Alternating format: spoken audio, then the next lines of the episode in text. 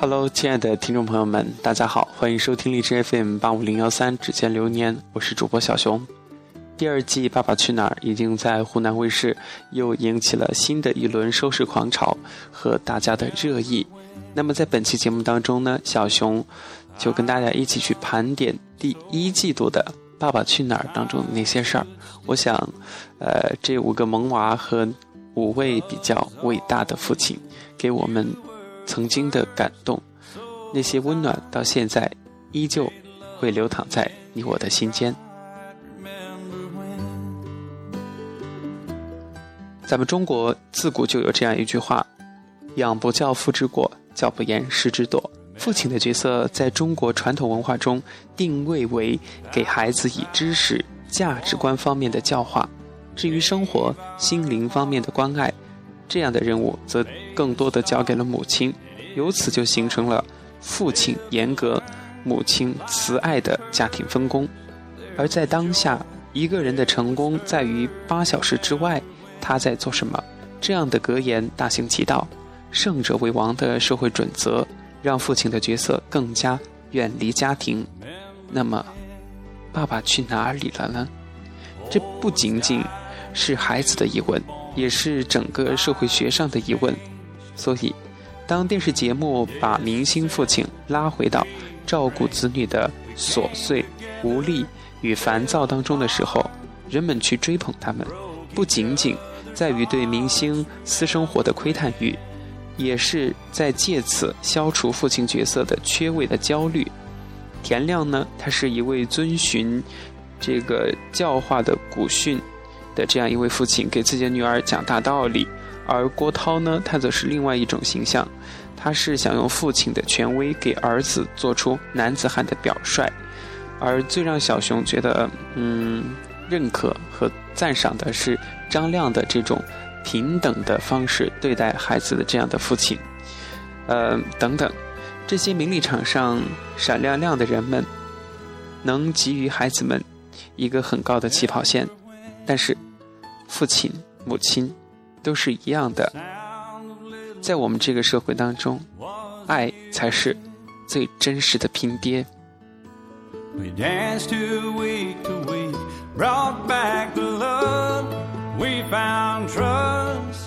二零一三年十月十一号的晚上十点，美女主播李湘和曾经的超女叶一茜，都推掉了自己手头的所有的工作和应酬，准时的守在电视机前，锁定湖南卫视芒果 TV。当晚开始首播的湖南卫视全新父子亲情互动趣味真实感动记录《爸爸去哪儿》里，他们的女儿第一次。曝光于全国乃至全球的观众眼前，可以说看完节目，这两位母亲都不约而同地做了一件事情，那就是大力的吐槽孩子他爸都是什么爸爸呀？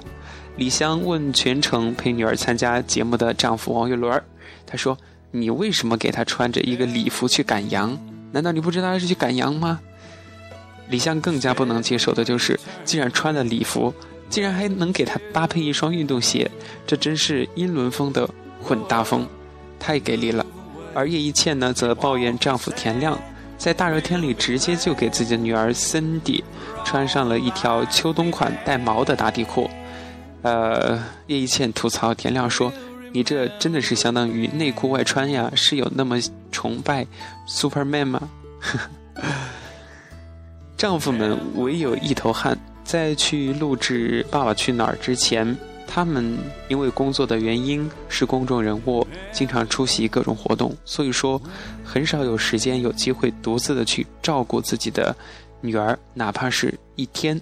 而《爸爸去哪儿》这样一档真人秀的节目，却是每一次录制都要全方位呈现明星爸爸们独立带自己孩子的七十二个小时的所有的表现，条件艰苦。完全陌生，没有妈妈在场，所有事情都要自己去处理。他们既没能充分预计这一任务的艰巨性，也没有能够料想，这档起初并不被外界看好的节目，会成为全中国整个2013年十月、十一月最大的媒体话题。和孩子们的萌一样，爸爸们的囧，成就了《爸爸去哪儿》甚至这种囧才引起许多家庭共鸣的原因。《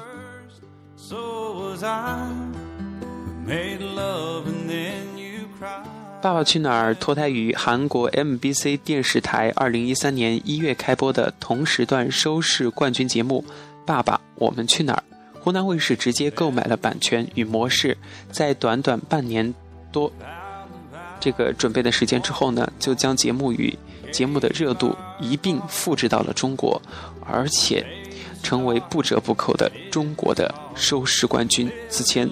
广告客户其实并不看好《爸爸去哪儿》这样一档节目，因为依照国内电视制作经验，以卖萌为主的亲子互动节目收视率再好，也就在全国前十左右徘徊。偏偏湖南卫视的这个《爸爸去哪儿》就逆天了，而且是成功的逆袭，很多人都不能想象到，因为他在卖萌之外，还把拼爹也做成了内容。更重要的是，内容传达出来更多的是。这个，呃，孩子辈与这个长辈父父亲辈之间的一种无形的沟通当中传递出的浓浓的亲情、相互关爱、相互理解，这样的一种人间的至情至爱，引发了观众的共鸣，所以说收视率那么高。这档节目的核心概念是父亲跟宝贝七十二小时的旅行中所传递出的亲子关系、成长、教育。代际沟通等等，五位明星爸爸每期带着孩子参与一次电视台安排的三天两夜之旅。不仅妈妈不在场，爸爸们还要被没收手机、驱逐经纪人和助理，要单凭一己之力搞定孩子的饮食起居、情绪安抚、心理建设等等。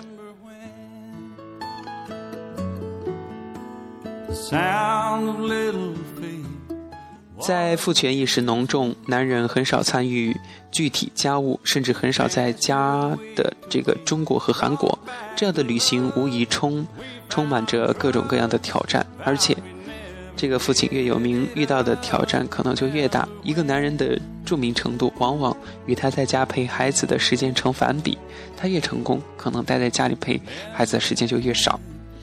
这个电视真人秀要揭秘的另一方面，或许正是成功男人的短板比如说，呃，某某某很成功，但是他在这方面成功，但是他不会照顾自己的孩子。所以人嘛，有得有失的。为确定参与节目的五对父子、父女人选，湖南电视台先后花了八个多月的时间去游说这些明星爸爸、明星宝贝。他们向符合条件的明星广发邀请，但是很少有这个有人回复他们。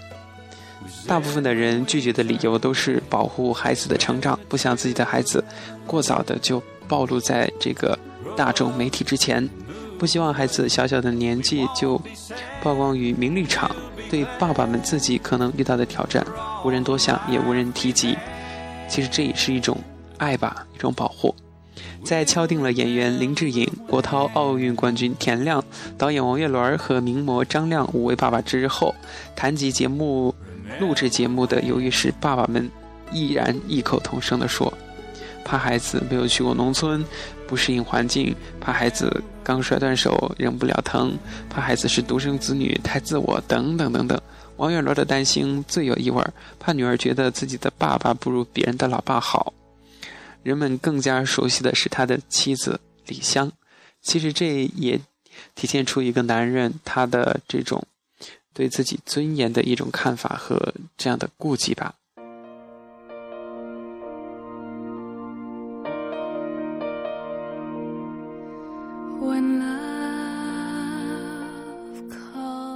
以名气和成就、权力与财富为拼爹标准，这是爸爸们熟悉的成人世界准则，更是娱乐圈不言自明的场。而孩子们最后却在向爸爸证明，他们想要的再简单不过，只是纯粹的爱与陪伴。《爸爸去哪儿》第一站的录制地是北京郊区的临水村。尽管山清水秀，但明星老爸们无暇游赏，因为他们的头很快就大了。摄制组要收走孩子们所有的玩具，包括电子游戏机、iPhone、iPad。张亮五岁半的儿子天天最先发难，浑身上下写满了一万个不愿意。还是童心范儿的漂亮脸蛋儿直接哭变了形，对后面的安排一概抗拒。哥们儿型的爸爸张亮，只能够直接上手，把瘦高的儿子扛在肩头。林志颖家四岁的 Kimi 偷偷地告诉爸爸，自己的小拉杆箱里还藏着一个玩具，他最宠爱的宠物小黄。我想这些片段，大家，呃，听小熊提起来的话，一定还会有这样的画面，在自己的眼前或者是脑海当中浮现。可是这个林志颖他对 Kimi 说，没办法，还是得交出去。Kimi 于是就痛哭流涕。他没有办法放开爸爸的手。每当需要和别的小朋友单独的出去完成任务的时候，Kimi 一定会泪流满面，娇声连唤：“爸比，爸比，我不要！”求得体贴奶爸林志颖的同行。然后，假扮村长的湖南电视台的著名主持人李锐，让五个孩子抽签来决定当晚自己和爸爸一起住宿的房间。还没有开始抽，田亮的。五岁的女儿森迪已经吓哭了，这一哭就是不吸气儿的好几个小时啊！这女孩的哭功，以后去演戏那真是又是一个影后级的人物啊！呵呵，又小小的开了一下玩笑。呃，就是这个森蝶，我们重庆话说森蝶，他对住在一间简陋的屋子里充满了恐惧，而他那说教型的爸爸田亮，除了黑着脸讲道理。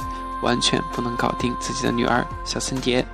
郭涛的儿子石头六岁，已经上小学，从小练习冰球与马术，是五个孩子中年龄最大、身体最结实、胆子也最大的。可大孩子有大孩子的敏感和主见。当节目组让每个孩子学唱《走在乡间的小路上》，并当众表演，石头觉得这是与他年龄不符的幼稚，闹起了别扭，一个人躲在角落里面生闷气儿。爷们儿型的老爸郭涛。要求自己的儿子也得是纯爷们儿，他期待六岁的石头能够不逃避，有想法直接说，别闪闪躲躲。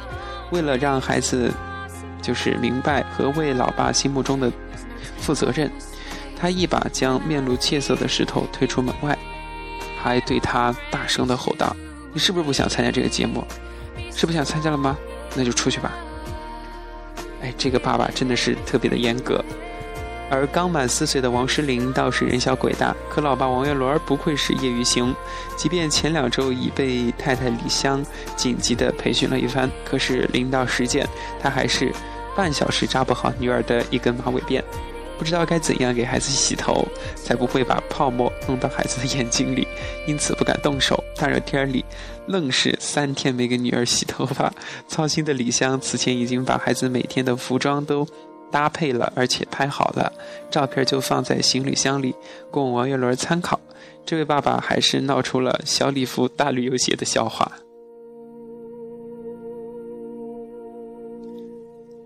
这些爸爸们感叹，就是这个小儿难养啊！可当他们勉为其难、笨拙的操弄出一桌子色香味儿都没有、看起来难以下咽的饭菜。可是他们的孩子们倒是特别的捧场，特别的理解他们。孩子们吃的那叫倍儿爽，倍儿卖力，还毫不吝惜的向爸爸连连的夸赞：“嗯，好吃，爸爸真好吃。”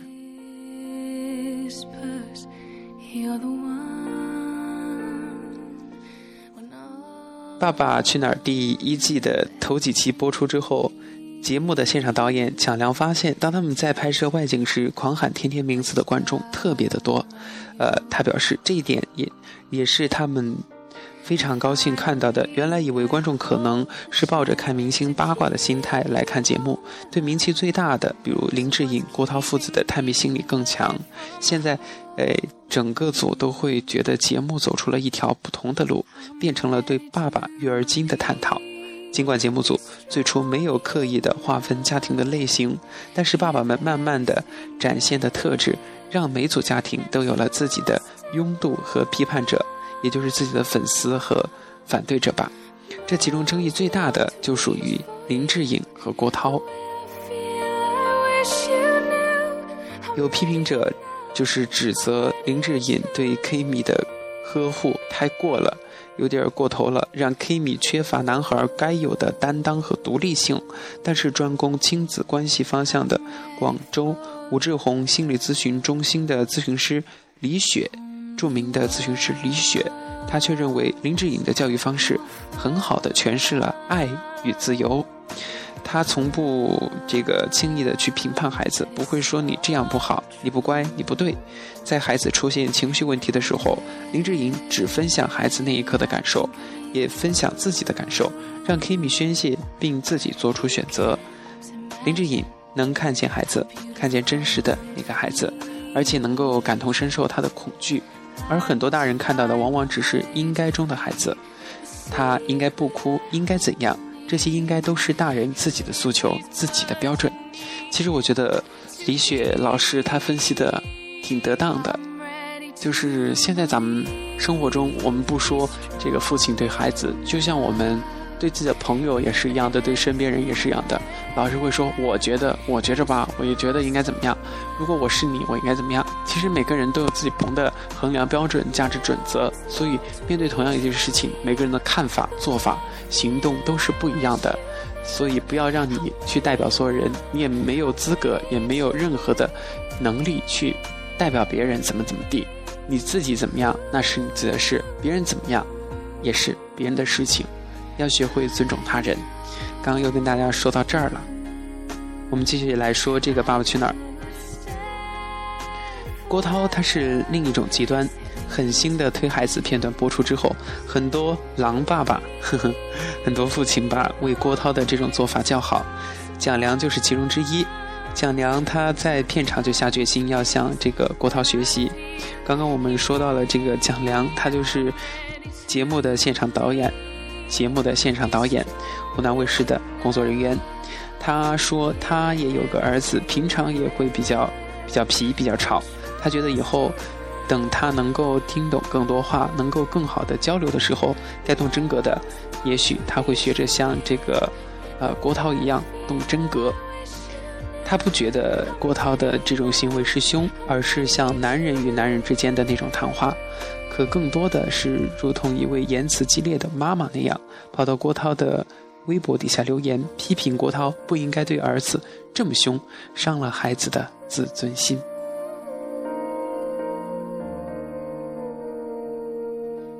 而对于这种教育方式，严父的代表郭涛倒是认为自己的教育方式只不过是坚持原则，在作息时间、生活起居以及良好生活习惯的培养上，就不应该妥协不退让。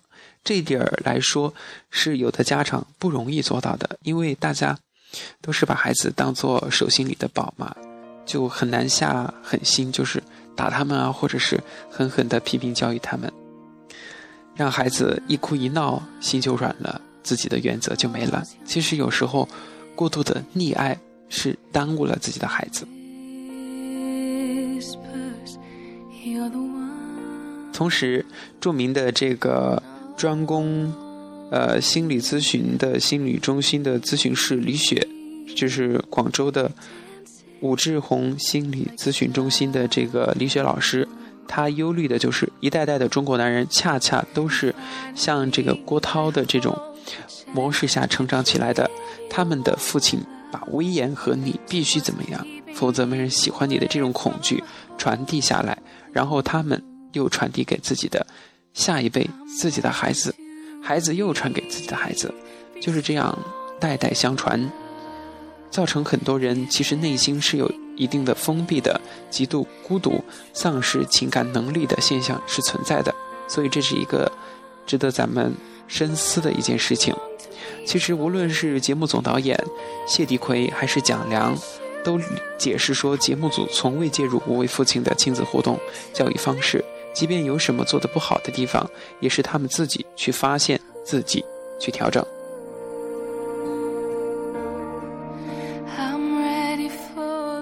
这个因制作农村孩子与城市孩子互换记录节目《变形记》而知名的团队，其实强调真实，真实，真实的才是大家认同的。尽管《爸爸去哪儿》配备了六名编剧。呃，但是他们这个就是谢迪奎表示，表示说，可以说整个节目没有一个地方是经过设计的，但是又可以说全部都是设计的。为什么这样说呢？他说，我们首先会设计整个节目的流程，比如说五组家庭到达临水村之后，第一件事情就是要收掉他们的手机，收掉孩子们的玩具。那么第二件事情就是他们会带着这个呃。参与节目的父子父女们参观房屋。第三件事情就是要发放中餐。第四件、第五件什么什么事情有这样一个流程，就像录制节目的一个台本一样，呃，都会是一个详细的流程。但是至于中间的这些细节、细微之处的环节，会发生怎么样的小的状况，他们是会讲出什么样的话，会出现什么样的事情，是大家都无法预料到的。只不过呈现的结果仍然会有所控制。节目从上千小时的素材中剪辑成一个半小时，很难很难抉择。很多编导不分白昼不分黑夜，收到素材就开始剪辑。其实剪片子是一件幸福的事情，但是也是一件痛苦辛苦的事情。剪出来的结果是甜的，但是过程真的很苦，熬夜熬夜熬夜都不知道。是哪个哪一天了？我为什么要这样说？因为小熊是学这个编导的。我的一些同学他们经常会啊发表一下自己剪片子的感受，就是觉得特别累，除了累字，其他什么都不想说。我们刚刚就说到了这个《爸爸去哪儿》，他们这个节目的成片是要从上千个小时的素材当中剪辑完成的，会有意的去追求故事与正能量。呃，一个东西。呈现给大家，它如果有故事性的话，大家会觉得比较真实、比较贴切，然后有正能量，能够激发起人们的一种，呃，积极的、乐观的这样的东西。但是他们不会对爸爸的做法做出任何的评评判。比如说，他们的解释是说，每个小孩子的特点不一样，你不能说哪种教育方法就是非常非常正确的。这世界上本来就没有过于绝对的事情。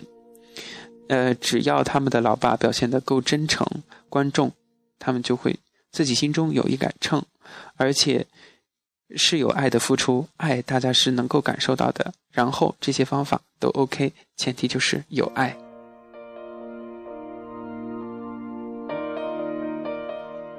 于是呢，在节目当中，一方面每个孩子老爸都会有形象的反转，另一方面孩子们打架或被认为。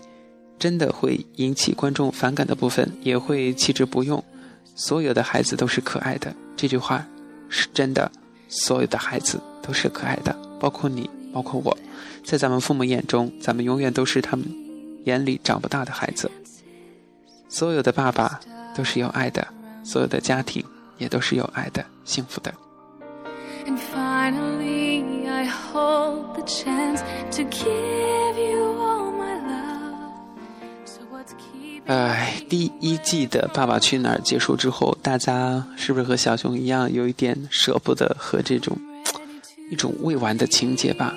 不过还好，第二季的《爸爸去哪儿》如约而至，在观众的需求和讨论热情，还是就是曾经被导演组考量在内。至少中国版的《爸爸去哪儿》第一季较之韩国版更注重意义和视觉效果。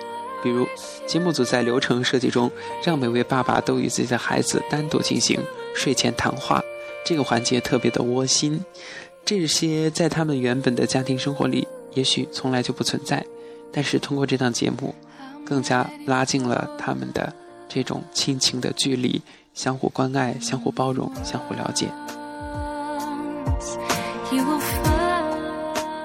呃，然而，当韩国的版权方建议湖南台不必非把录制地点选在泰国特殊的环境，认为在一个普通环境下，亲子之间也能够激发出动人的故事的时候，谢帝奎还是没有太多的信心。他担心，假如没有宏大的场景、视觉上的奇观，没有强烈的冲突，仅靠平平淡淡的亲情，不会符合中国观众的审美情趣和收看的这种口味。最后，《爸爸去哪儿》。上山入海，航拍沙漠，整得好像好莱坞大片似的。来之前，所有的爸爸们也问过节目组，就是自己真的不会带孩子，从来没带过，要不要准备些什么？谢立奎说：“其实什么都不需要准备，平时是什么状态，上节目也就什么状态就 OK 了，一切从简、简单、自然就行。”而王岳伦的例子倒也证明，一个超级奶爸完全无法速成。他事后检讨，平时做的不好，一上节目就会原形毕露。其实他说的这就是一句大实话，不管是在生活中，还是在工作上，还是在学习上，真的，你平时付出了多少，到时候一上场、一上台面，就完全的展现出来了。所以在生活中的我们，应该要不断的充实自我，多看看书。多看看这个经典电影啊，听听经典音乐呀，读一些名人传记呀，等等，都会成为你的一笔无形的资产。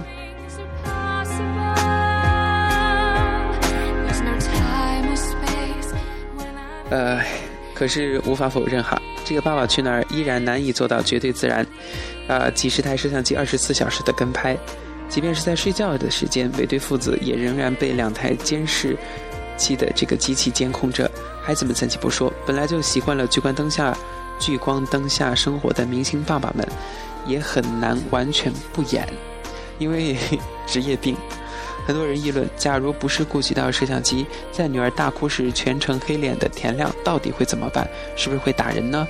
而林志颖事事追求完美，每一天一定要把孩子收拾得干干净净的，然后自己再梳洗打扮得精致无瑕，即便弄到凌晨一两点睡觉，早晨天不亮就起床，这是他对自己的高要求。但是很难排除时刻存在的摄像机镜头对一个偶像明星的心理压迫。真的有这样的一种因素吧？好像，比起真人秀更加真实的是，林志颖说，因为工作繁忙，Kimi 常常会一觉醒来就发现爸爸不见了。郭涛说，其实在家里百分之九十五的时间，陪伴石头的都是他的妈妈，而田亮以前从来就没有哄过小森迪，就是睡过觉，一般都是叶一茜在做这些事情。就连相对陪伴孩子最多的爸爸张亮来说。他一个月也只有一周的时间能够回到北京的家里和天天见上几面只需要加上一个字“爸爸去哪儿”，就会变成千万家庭当中最常出现的那个问句：“爸爸去哪儿了？爸爸去哪儿？爸爸去哪儿了？”很多小孩子，特别是农村的留守儿童，他们真的会这样问：“哎，为什么你的爸爸妈妈都在家开家长会，都有他们陪你？”但是为什么我就就只有妈妈，或者是只有爷爷奶奶？我爸爸妈妈在哪儿？爸爸在哪儿？妈妈在哪儿？这是留守儿童的一种心中的痛吧。在当下的中国式亲子关系里，爸爸常常是缺位的那一个。正是这样的，他们要负责赚钱，要真的要就是顶起家里面的一片天，撑起一片天，是家里的顶梁柱。没有时间来陪伴这个孩子的成长，因为责任更加的重大。如果一个家庭父亲的这个角色扮演的不好，那么靠什么生活呢？这个顶梁柱在哪儿呢？所以用一句话来说吧：爸爸们负责赚钱，不负责陪伴；责任强大，不负责这个抚慰；负责严厉，不负责温柔。好像真是这样的。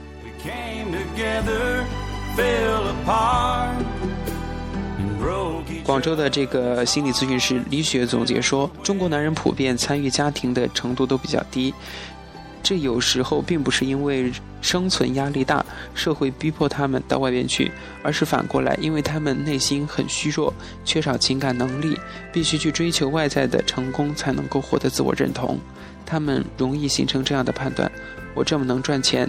那我怎么会有问题呢？可能有一些爸爸真是这样想的吧。反正《爸爸去哪儿》带给小熊曾经很多的感动、欢笑和快乐。那么第二季《爸爸去哪儿》，我不知道正在收听节目的你最喜欢的是哪一对呃父女或者是父子。